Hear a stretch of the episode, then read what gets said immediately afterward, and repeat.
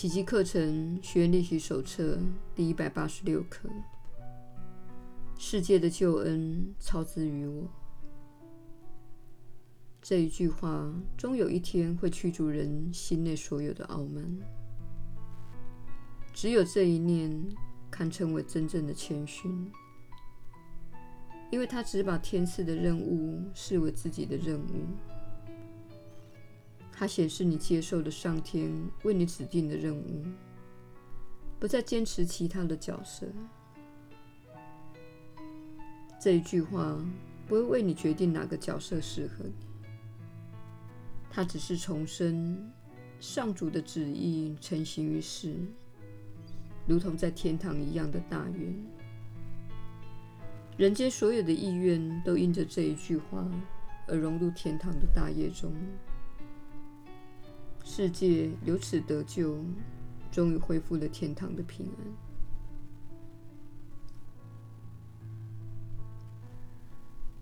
愿我们不再抵制自己的任务，它既不是我们自定的，也不是根据我们的想法。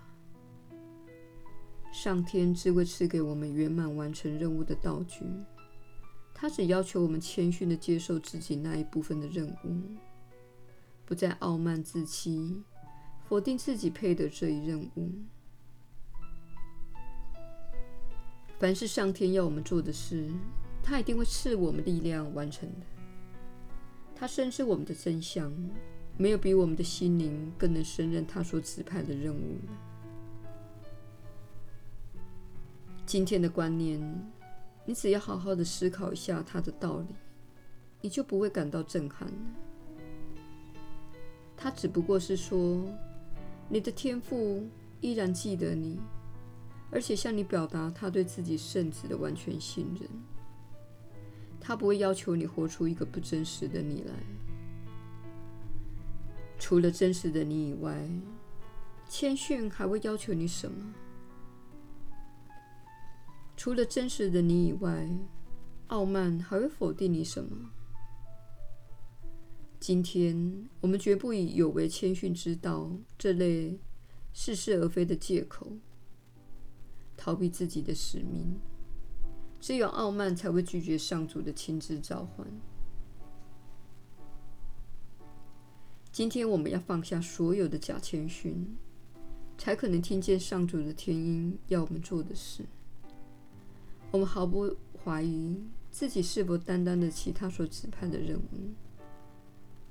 我们只要肯定一事，就是他知道我们的力量、智慧，而且神圣无比，这就够了。只要他认为我们配得上，我们就配得上。只有傲慢的人才会做出其他的论断。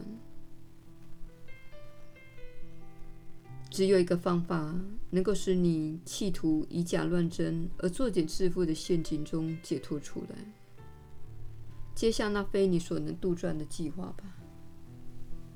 不要妄自评断你对他有没有用处。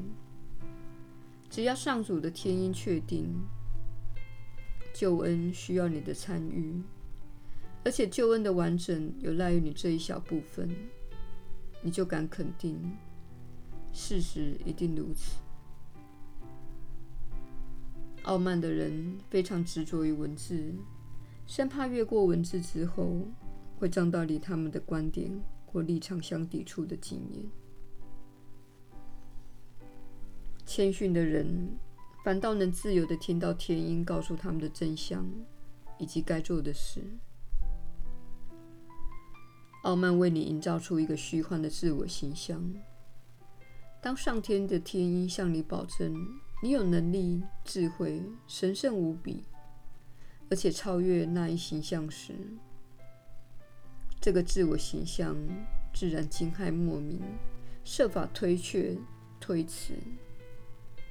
其实你并不像你的自我形象那般的软弱无能，你既非无知，也非无助。罪恶污损不了你的真相，痛苦也威胁不到上主的神圣家园。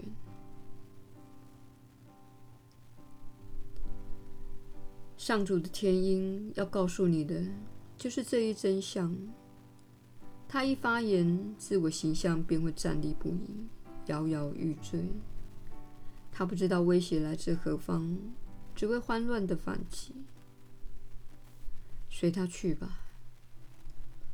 世界的救恩所靠的是你，而不是他那一堆尘土。他岂有资格对上主的神圣之子妄自一词？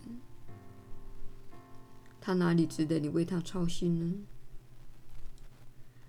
如此，我们便找回了自己的平安。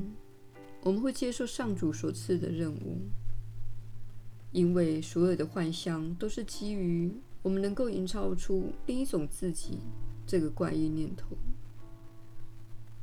我们杜撰出来的角色变化莫测，始终在哀悼以及爱与被爱的狂喜这两极之间来回的摆荡。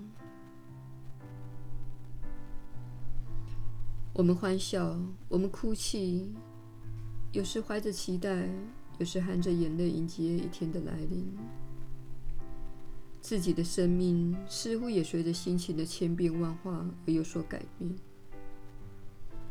这些情绪有时带给我们腾云驾雾之感，有时则将我们抛入绝望的深渊之中。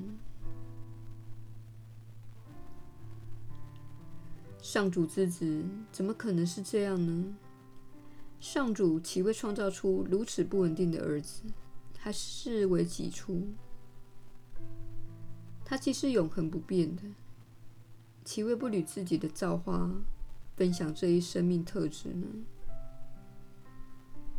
甚至打造出来的种种形象，丝毫影响不了他的本来真相。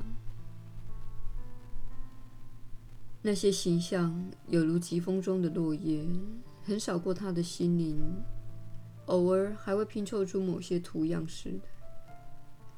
他们分分合合，最后随风而去，莫知所终。他们又像是沙漠上凭空而起的海市蜃楼。只要你愿接纳上天赐你的人物，这些虚无缥缈的形象便会离你而去。让你的心灵重归清明与宁静。你打造出来的形象会给你种种矛盾的目标，他们无常、暧昧、犹豫不决，又模棱两可。谁有精力持续专注在这类目标上呢？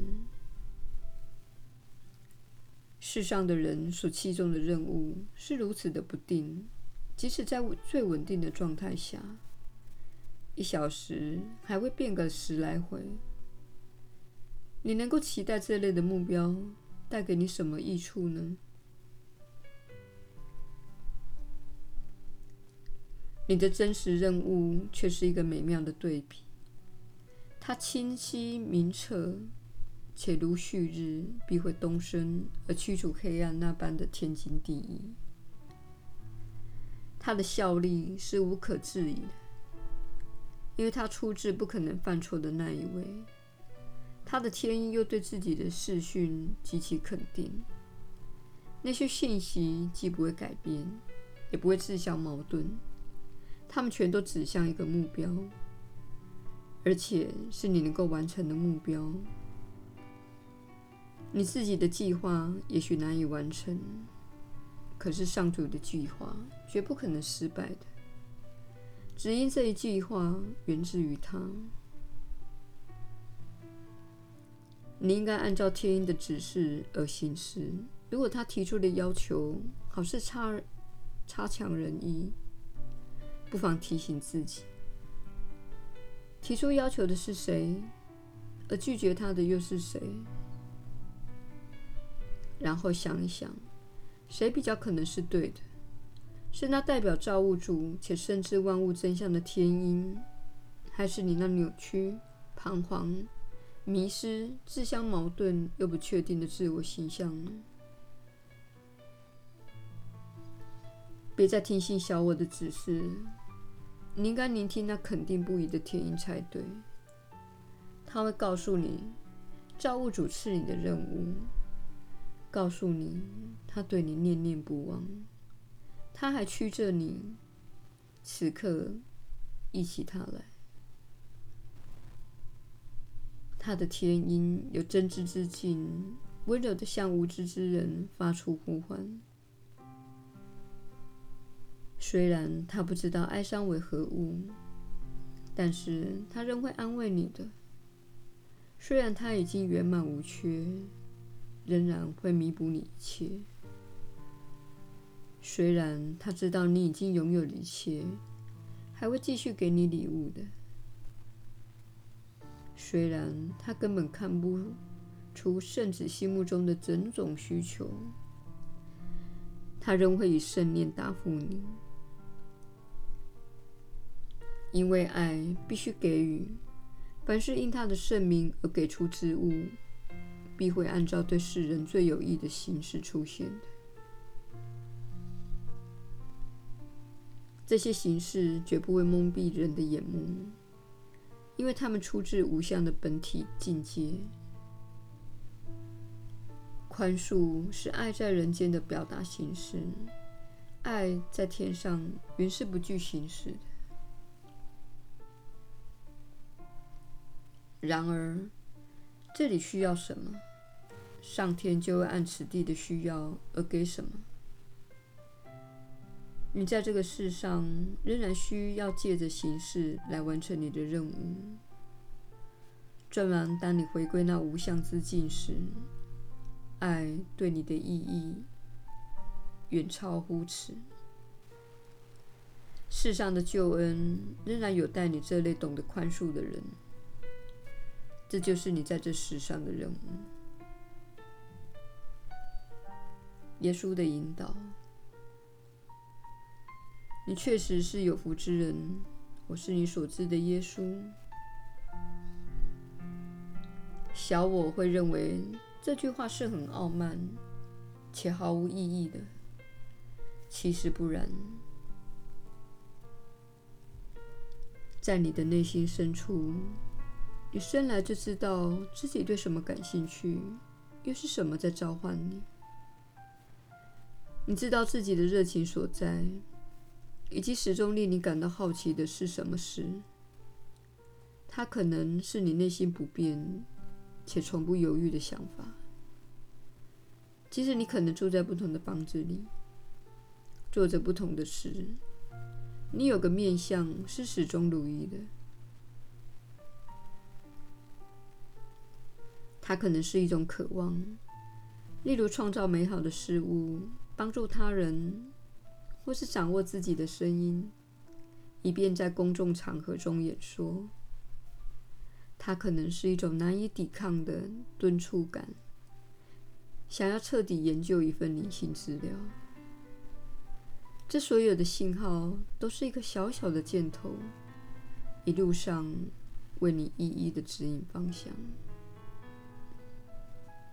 这位传讯人过去读到这句话时，认为那是很疯狂的想法。他当时并不了解自己的甜蜜是什么，但是他感受到一股难以抵挡的驱动力，要他去学习奇迹课程。他受到一股难以抵挡的敦促，要他去寻找内心的平安。因此，他练习宽恕，并持续不断的练习。直到他的认知转变了许多，足以开启人间与天堂之间的大门，好让我们与他交流。读到这段话，你可能认为是我们开启这个交流的，其实不然，是他透过自己的宽恕练习而开启了这个交流的。